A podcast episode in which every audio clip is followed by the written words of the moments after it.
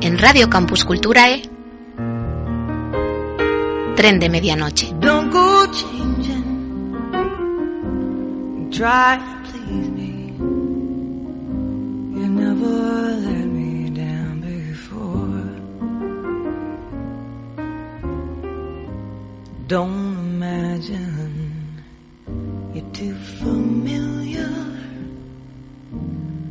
Don't see you anymore.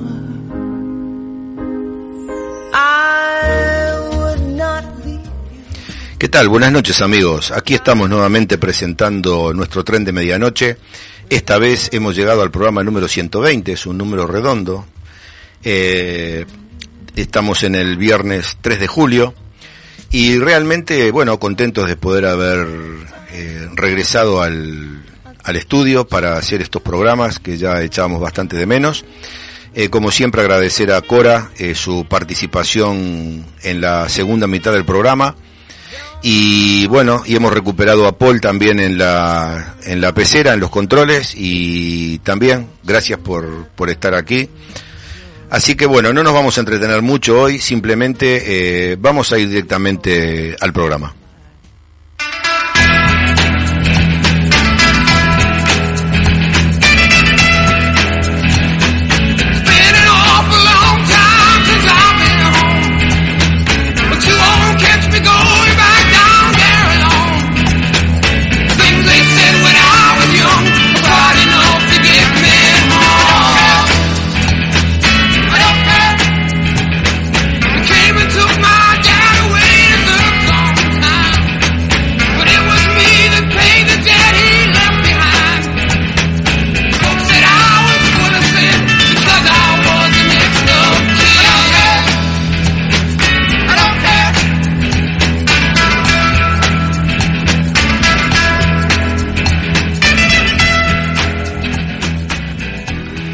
Bueno, estamos escuchando a una de las primeras grabaciones de la banda de Creedence Clearwater Revival. Hoy vamos a hablar, bueno, durante este programa y el próximo, intentaré contaros la historia de esta mítica banda californiana a través de sus discos y sus canciones.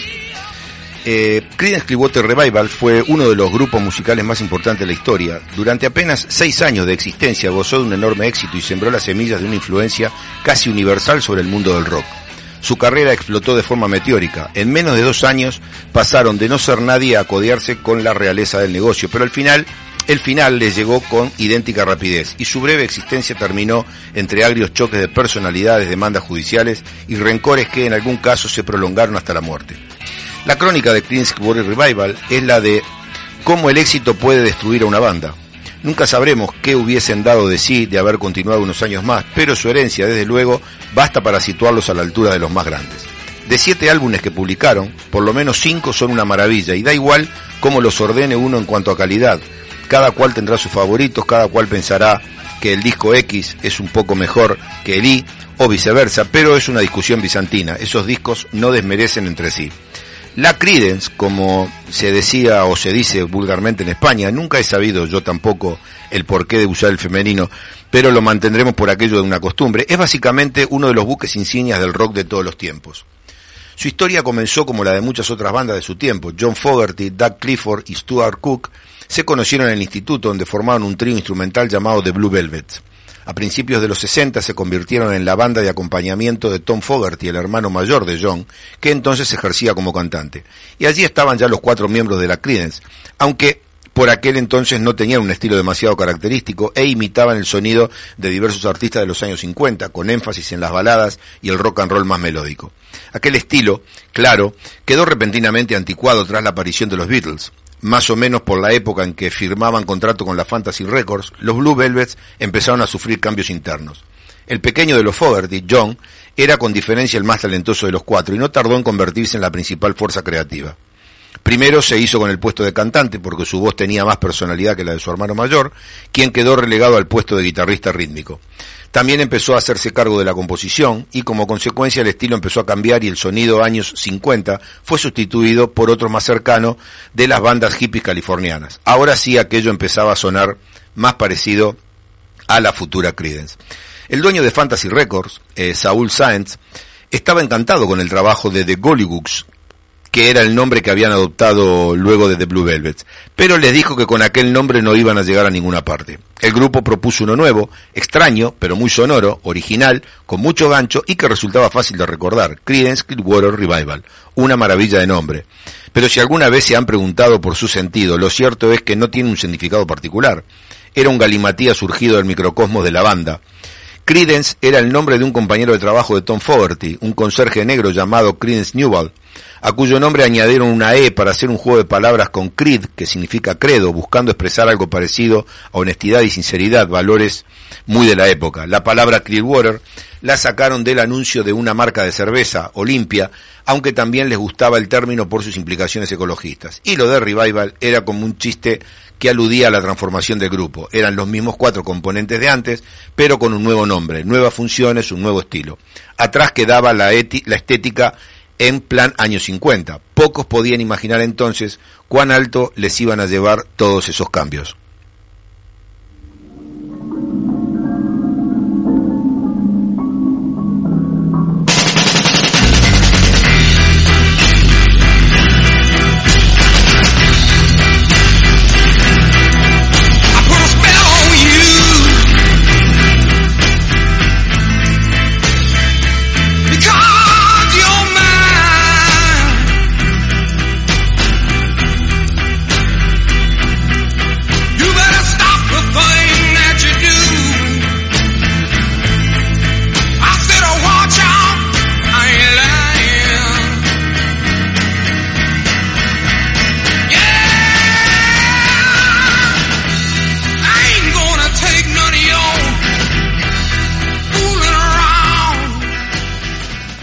Como decíamos que íbamos a hablar de, la banda a través de su disco, vamos a comenzar cronológicamente por el primero, un disco que se editó en el año 1968 y que se llamó con el nombre de la banda, Creedence Clearwater Revival.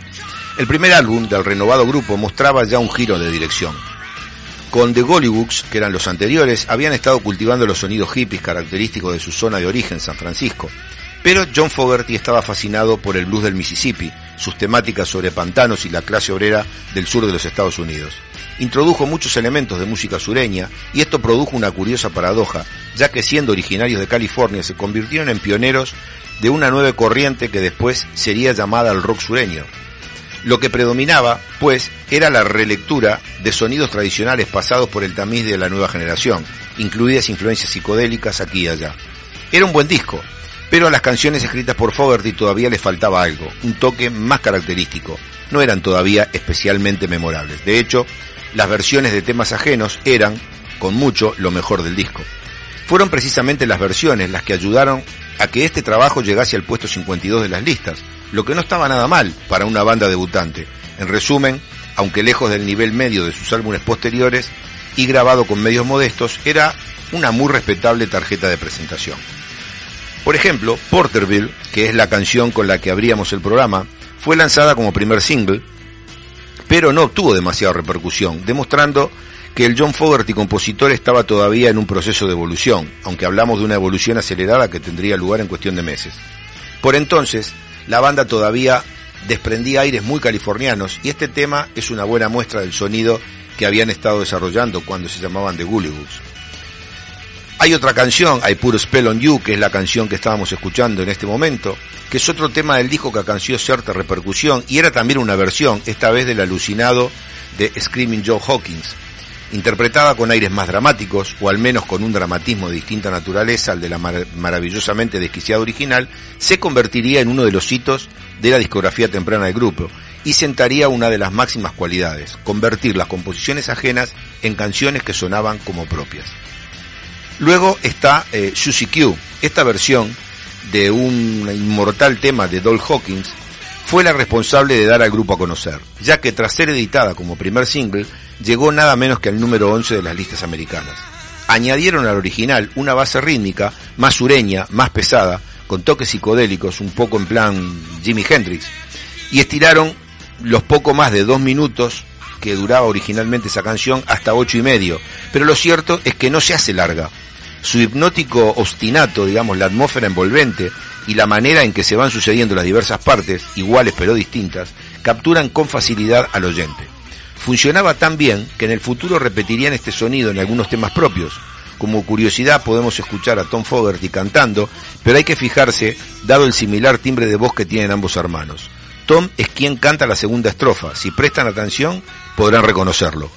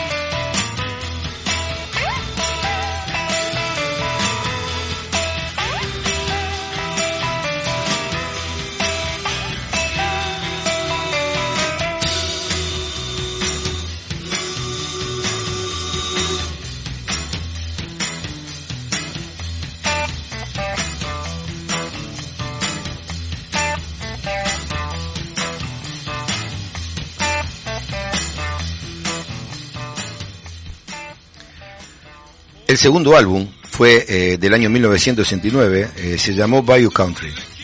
Es considerado el disco de la explosión. En el anterior lo importante habían sido los temas ajenos, pero aquí solamente grabaron una versión y aún así el resultado global era bastante más robusto, lo cual habla de la seguridad que John Fogerty estaba adquiriendo como principal compositor, además de figurar ya nominalmente en el papel de productor. Esto no se produjo sin conflictos internos, dado que Bayou Country iba a ser el primer álbum grabado en un estudio de primera línea, a Fogerty le preocupaba la insistencia de sus compañeros por formar parte del proceso creativo, componiendo y cantando junto a él. En su opinión, los resultados no eran buenos. Él era el único que componía buenos temas. Lo mismo sucedía con las voces. Salvo Tom, que sí cantaba muy bien, la idea de que Stu Cook o Doug Clifford añadiesen coros no le convencía.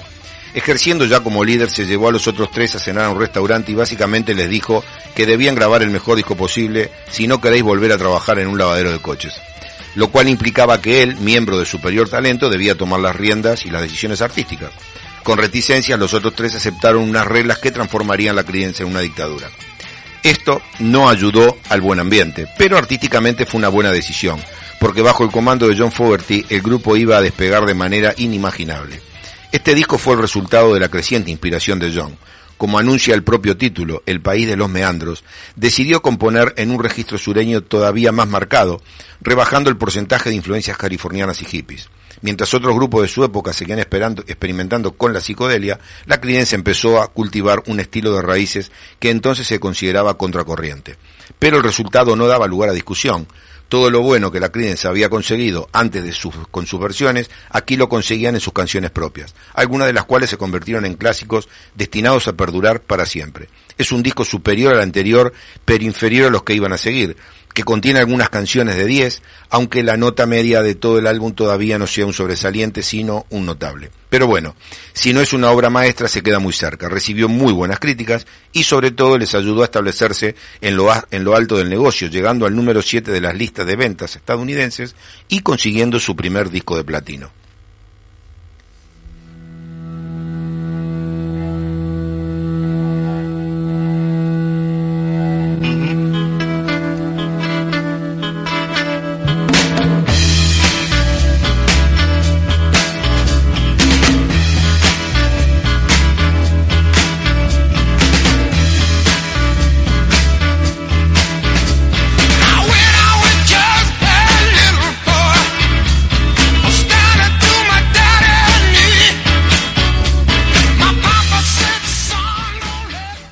The Bayou. Estamos escuchando esta canción, personalmente una de las que más me gusta de toda la historia del grupo Creedence. Es el otro gran himno del disco, en donde Fogerty volvía a describir en términos elogiosos a la clase trabajadora del sur, de la que él no formaba parte, pero cuya digna lucha por sobrevivir retrataba con la concisa habilidad de un poeta. En el aspecto musical es probablemente uno de los temas que mejor ejemplifican el grupo característico de Creedence, una afortunada combinación de influencias sureñas y californianas que en esta época había alcanzado el equilibrio perfecto. No fue lanzado como single, más que nada porque estaba grabado, estaban grabando discos a un ritmo infernal y no daban tiempo a meter singles entre eh, larga duración y larga duración, pero ha quedado como una de las grandes joyas de la discografía.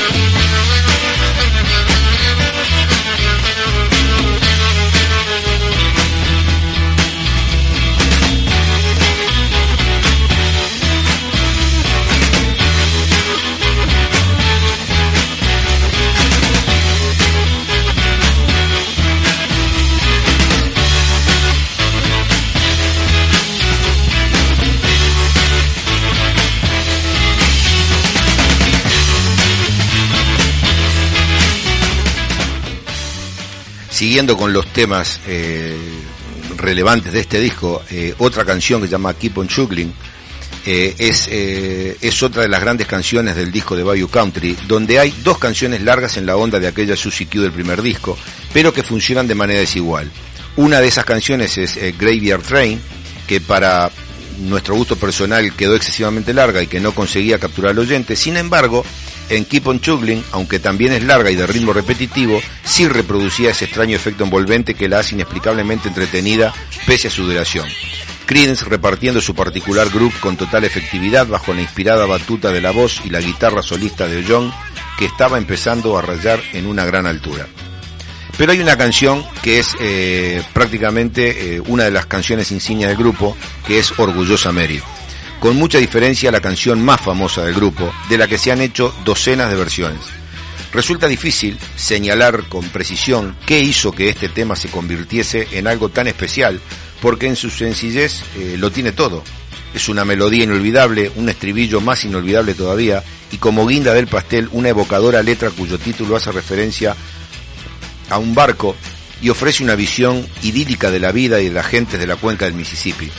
Fue el primer número 2 del grupo en las listas de singles estadounidenses y también su primer gran éxito internacional. Curiosamente, pese a ser una canción con destilada redondez, y que destila redondez, perdón, fue compuesta a base de retales. Por ejemplo, la introducción imita los primeros instantes de la quinta sinfonía de Beethoven, a la que Fogerty sumó acordes procedentes de otros temas que tenía a medio escribir. Lo mismo sucedió con la letra, que contenía frases sueltas que se le habían ido ocurriendo, incluso citas de alguna película. Indudablemente, una de las canciones más importantes del siglo XX que asociamos automáticamente con el nombre de Creedence Clearwater Revival, su himno por referencia. Vamos a escucharla.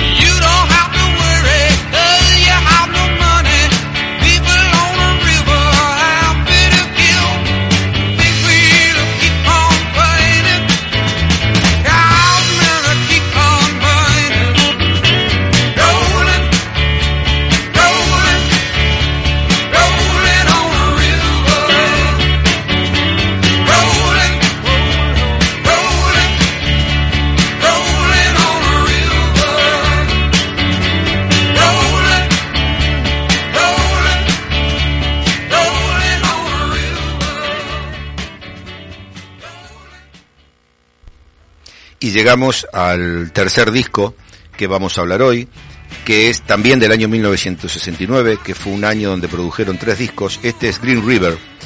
Lo dicho del anterior, de Bayou Country, puede aplicarse de manera ampliada a su tercer álbum, el mejor que habían grabado hasta la fecha. Y aunque aquí no hay una canción tan redonda como Orgullosa Mary, si tomamos el disco como conjunto, el nivel medio de las composiciones es superior al anterior.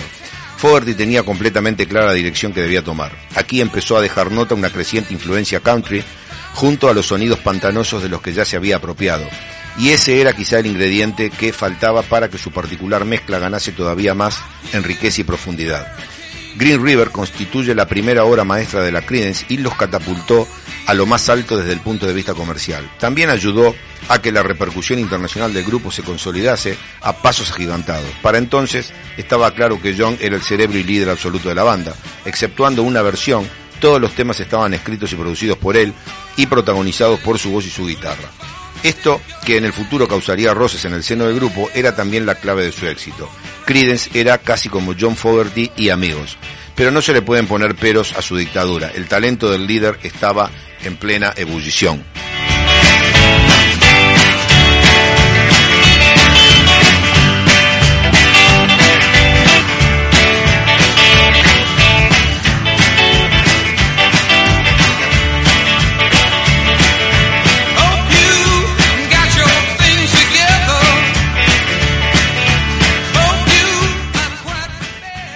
Otra de las canciones importantes de este disco es eh, Bad Moon Rising, que es el primer single eh, del disco. Era la demostración de que la habilidad de John para escribir canciones inmediatas y muy pegadizas estaba llegando a lo más alto. Esta canción fue su segundo gran éxito internacional después de Orgullosa Mary y cimentó su prestigio como uno de los grupos más radiables del planeta. El tema fue inspirado por una película en la que Fogerty vio una escena de un huracán que le trajo a la mente una canción sobre el apocalipsis, aunque su alegre tonadilla podría engañar a quienes no entienden la letra.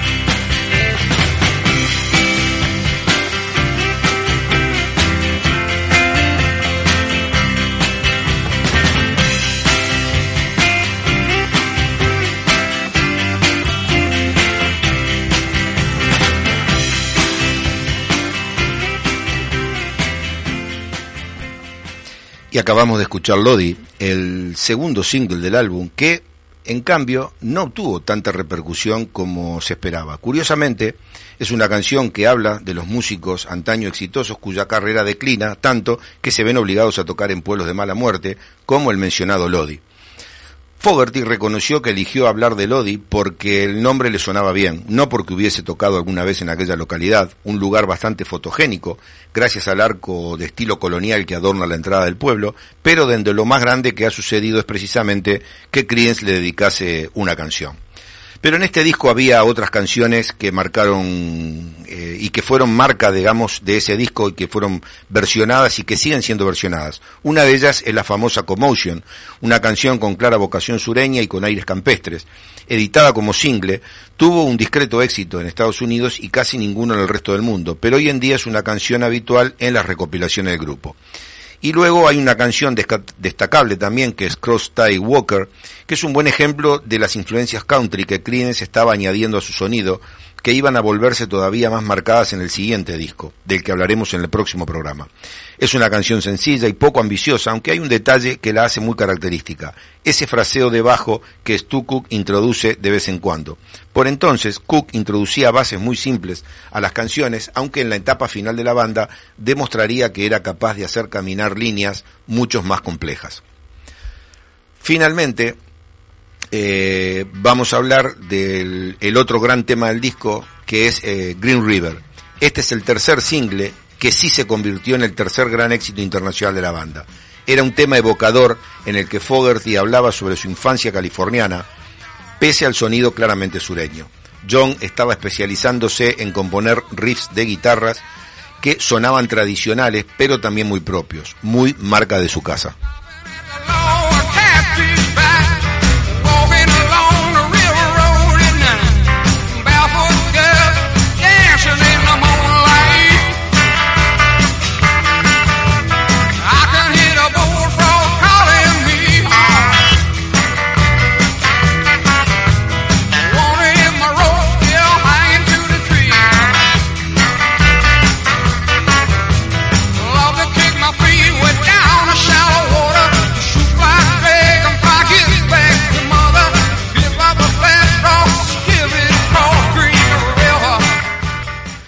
Con este tema nos despedimos por el día de hoy. Eh, en el próximo programa, el de la semana que viene, ya hablaremos de los cuatro discos eh, siguientes de Creedence que nos faltan.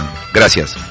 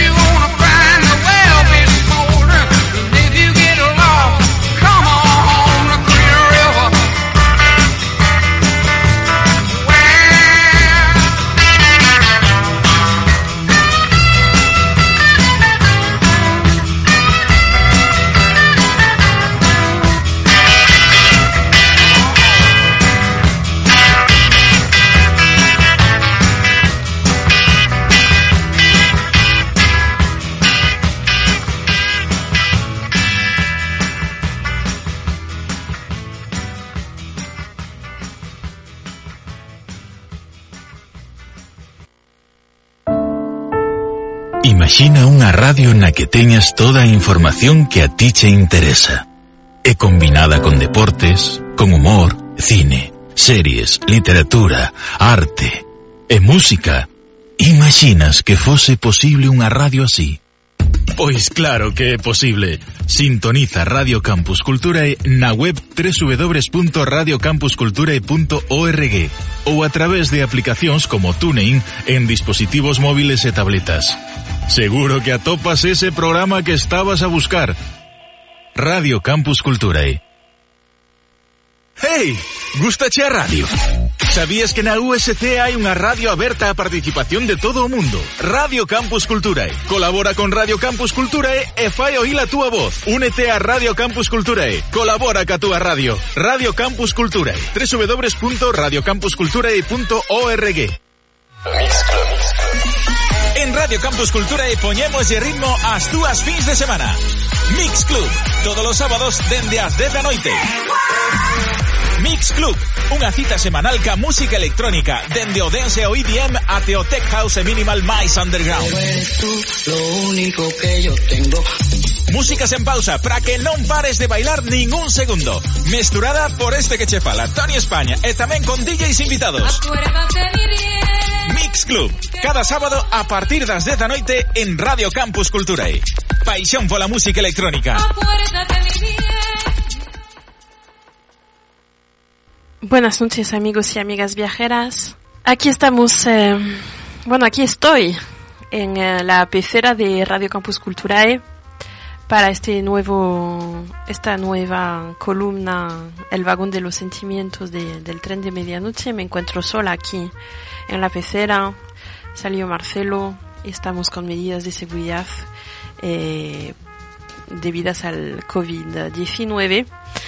Y ah, pues ah, no sé si les ha comentado Marcelo hace un momento, pero no podemos estar más de una persona aquí en pecera, con lo cual estamos un poco improvisando sobre la marcha el programa de hoy.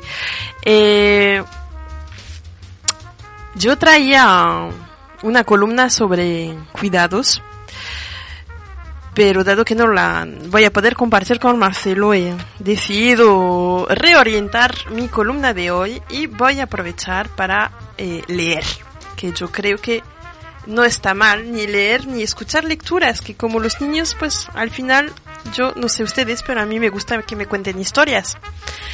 Eh, ¿Qué traigo? Pues traigo un libro que compré hace un mes aproximadamente cuando se podían reabrir cuando reabrieron las librerías. La, el primer, la primera tienda en la que entré fue una librería. No compré ningún libro durante el confinamiento. Eh, yo sé que amigos compraron por correspondencia a distancia, no vía Amazon. Yo me, me negué a utilizar el servicio. Eh, pero sí que es cierto que nada más abrir las puertas de las librerías, ahí me gasté un, dinero, un dinero en comprar libros. Bueno, ¿qué traigo hoy? Entonces, ¿de qué libro estamos hablando?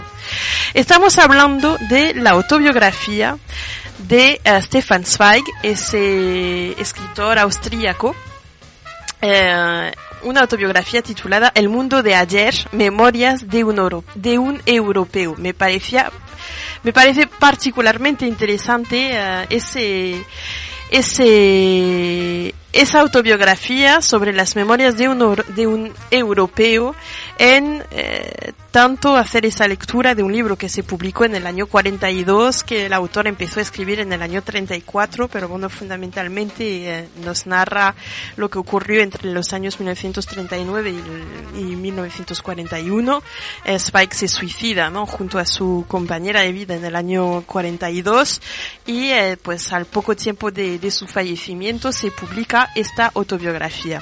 El mundo de ayer, Memorias de un europeo, en este caso eh, publicado por Acantilado y traducido por eh, Joan Foncuberta, el, el fotógrafo y eh, Ors Sesek, que no sé, no, no conozco a ese otro traductor.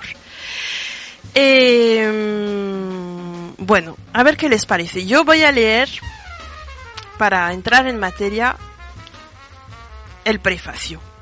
¿Vale? Tengo 25 minutos, creo que me va a llegar. Voy a puntuar la lectura con algo de música. Tendremos algo de jazz, algo de música lírica, algo de música más moderna. Eh, en esa reflexión sobre eh, ser europeo en un momento de la historia moderna particularmente eh, destacado, ¿no? Hablamos del, del periodo de 39-41, hablamos del periodo de posguerra, preguerra, entrada en la Segunda Guerra Mundial, eh, un mundo que está viviendo un profundo, eh, un profundo cambio, ¿no? Algo que a mí me, me suena familiar con lo que estamos viviendo tal vez nosotros eh, dos o tres generaciones después en Europa. Así va, por lo tanto, el prefacio. Vamos con la lectura. Vamos con la lectura. Y nos cuenta así Stefan Zweig. Jamás me he dado tanta importancia como para sentir la tentación de contar a otros la historia de mi vida.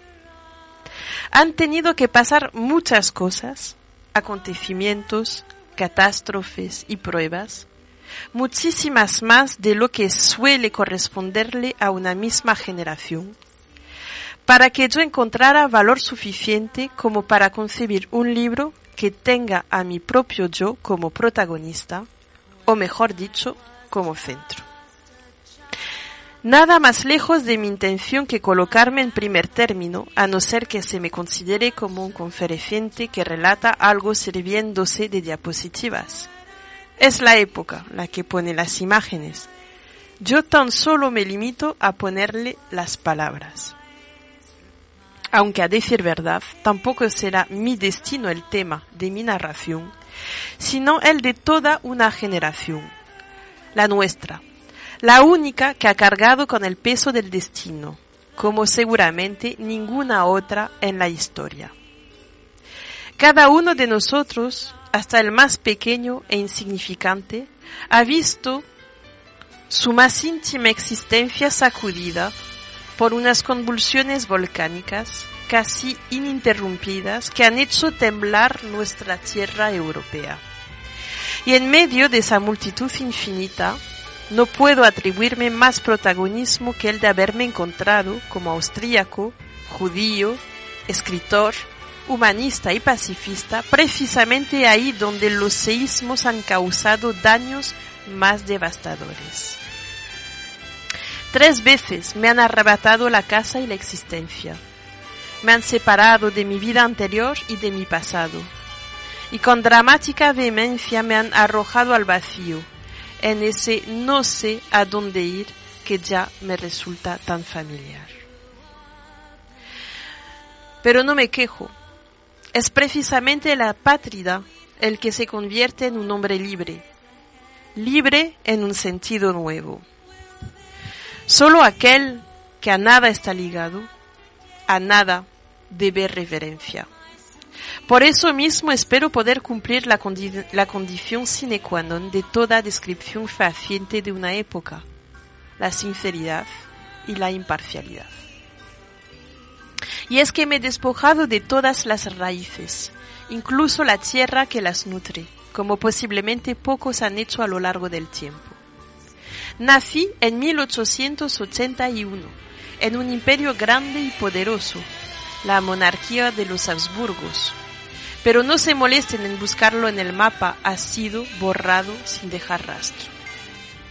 Me crié en Viena, metrópoli dos veces milenaria y supranacional, de donde tuve que huir como un criminal, antes de que fuese degradada a la, a la condición de ciudad de provincia alemana. En la lengua en la que la había escrito, y en la tierra en que mis libros se habían granjeado la amistad de millones de lectores, mi obra literaria fue reducida a cenizas. De manera que ahora soy un ser de ninguna parte, forastero en todas, huésped en el mejor de los casos. También he perdido a mi patria propiamente dicha, la que había elegido mi corazón, Europa, a partir del momento en que ésta se ha suicidado desgarrándose en dos guerras fratricidas. Para mi profundo desagrado he sido testigo de la más terrible derrota de la razón y del más enf enfer triunfo de la brutalidad, de cuantos caben en la crónica del tiempo. Nunca, jamás, y no lo digo con orgullo, sino con vergüenza, sufrió una generación tal hecatombe moral y desde tamaña altura espiritual como la que ha vivido la nuestra. Desde que me empezó a salir barba hasta que se cubrió de canas, En ese breve lapso de tiempo, medio siglo apenas, se han producido más cambios y mutaciones radicales que en diez generaciones, y todos creemos que han sido demasiados. Mi hoy difiere tanto de cada uno de mis ayer, mis ascensiones y mis caídas, que a veces me da la impresión de no haber vivido una sola sino varias existencias, y todas ellas del todo diferentes. Hasta tal punto que a menudo me sucede lo siguiente. Cuando pronuncio de una tirada mi vida, maquinalmente me pregunto, ¿cuál de ellas? ¿La de antes de la guerra? ¿De la primera guerra? ¿De la segunda? ¿O de la vida de hoy? Otras veces me sorprendo a mí mismo diciendo mi casa, para descubrir enseguida que no sé a cuál de ellas me refiero, si a la de Bath, a la de Salzburgo, o tal vez al hacer un paterno de Viena, o digo nuestra casa, y me estremezco al pensar que los hombres de mi patria apenas me consideran como uno de ellos, como los ingleses o los americanos. Ahí ya no me queda ninguna ligación orgánica y aquí no me he acabado de integrar.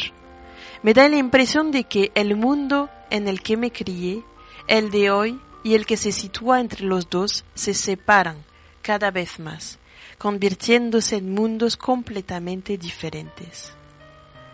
En conversaciones con amigos más jóvenes cada vez que les cuento episodios de la época anterior a la Primera Guerra, me doy cuenta por sus preguntas estupefactas de hasta qué punto lo que para mí sigue siendo una realidad evidente, para ellos se ha convertido en histórico o inimaginable.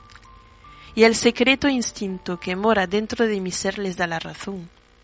Se han destruido todos los puentes entre nuestro hoy, nuestro ayer y nuestro anteayer. Yo mismo no puedo dejar de, de, maravillarme de la abundancia y variedad de cosas que hemos ido acumulando en el breve lapso de una existencia. Existencia sin duda de lo más incómoda y amenazada, sobre todo cuando la comparo con la forma de vida de mis antepasados. El padre, el abuelo, ¿de qué habían sido testigos? Cada cual había vivido su vida singular una sola, desde el principio hasta el final, sin grandes altibajos, sin sacudidas, sin peligros, una vida con emociones pequeñas y transiciones imperceptibles, con un ritmo acompasado, lento y tranquilo. La ola del tiempo los había llevado desde la cuna hasta la sepultura. Vivieron en el mismo país, en la misma ciudad, incluso casi siempre en la misma casa. Todo lo que pasaba en el mundo exterior ocurría en realidad en los periódicos. Nunca llamaba a su puerta. Es cierto que en su época en algún que otro lugar también estallaban guerras, pero si las medimos con las dimensiones de hoy, no se trataba sino de guerras poco significantes cuyo teatro además se hallaba lejos de las fronteras. No se oían sus cañonazos y al cabo de medio año ya estaban apagados sus focos y olvidada una más de las secas páginas de la historia. Y la vida de siempre no tardaba en volver a instalarse de nuevo.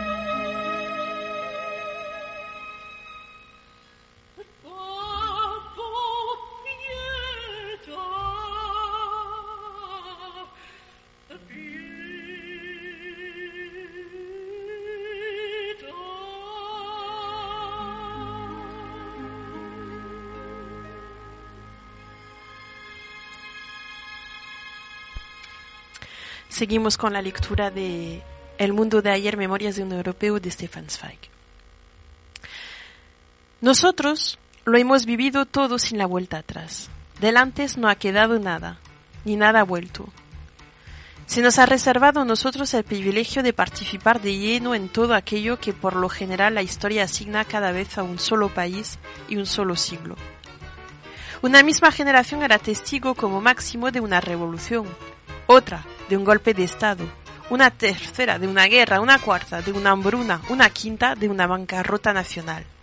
Y muchos países privilegiados y no menos generaciones afortunadas ni tan siquiera habían tenido que vivir nada de esto. Nosotros, en cambio, los que hoy rondamos los 60 años, aún nos toca vivir algún tiempo más que no hemos visto, que no hemos sufrido, que no hemos vivido. Hemos recorrido de cabo a rabo el catálogo de todas las calamidades imaginables, y eso que aún no hemos llegado a la última página. Yo mismo, por ejemplo, he sido contemporáneo de las dos guerras más grandes de la humanidad, y cada una de ellas la viví en un bando diferente, una en el alemán y otra en el antialemán.